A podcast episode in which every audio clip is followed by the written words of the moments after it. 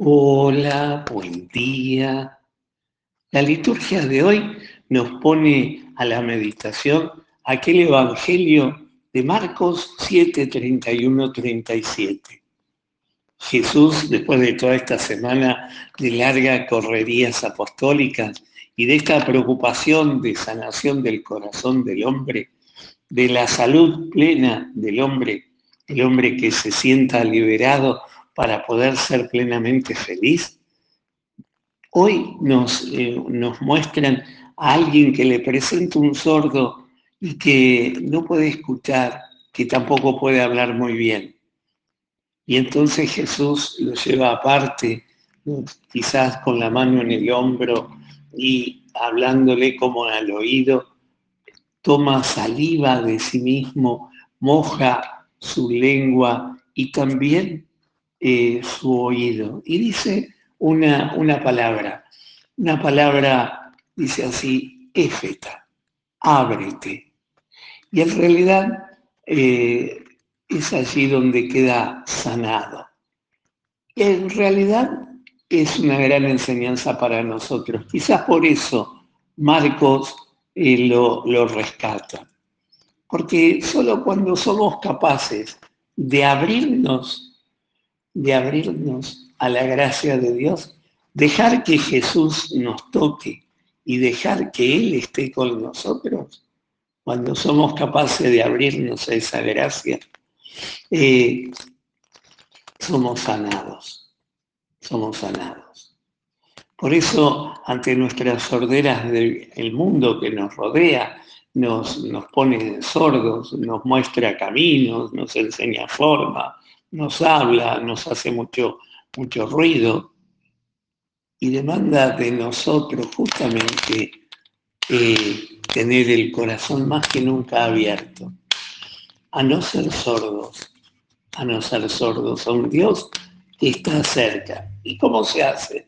Abriendo el corazón, abriéndonos a su presencia, confiando en Él, sacando afuera dejando entrar la gracia de Dios en nuestra vida, en la vida de todos los días.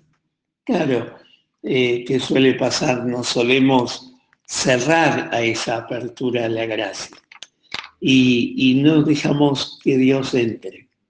El corazón del hombre es como aquella pintura que contaba aquel cuento que decía que el pintor había pintado un gran cuadro de una puerta enorme, preciosa, pero no le había hecho picaporte. Y cuando le preguntaron por qué había hecho eso, él dijo, porque es la puerta del corazón y esa solo se abre de adentro. Y es ahí donde está la libertad del hombre, donde Dios deja libre al hombre. Cada uno tiene la llave eh, su propio picaporte como para poder abrir la puerta del corazón para que Jesús este, entre.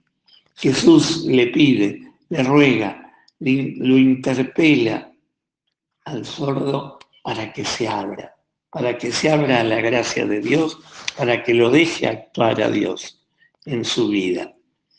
Que hoy nosotros también podamos pedirle también nosotros abrir nuestras puertas, descubrir que muchas veces también nosotros tenemos esas razones de corazón, nuestros egoísmos, nuestra manera de pensar, nuestra forma, nuestro carácter, todo, todo eso muchas veces colaboran a cerrarnos el corazón y no abrirnos a la gracia.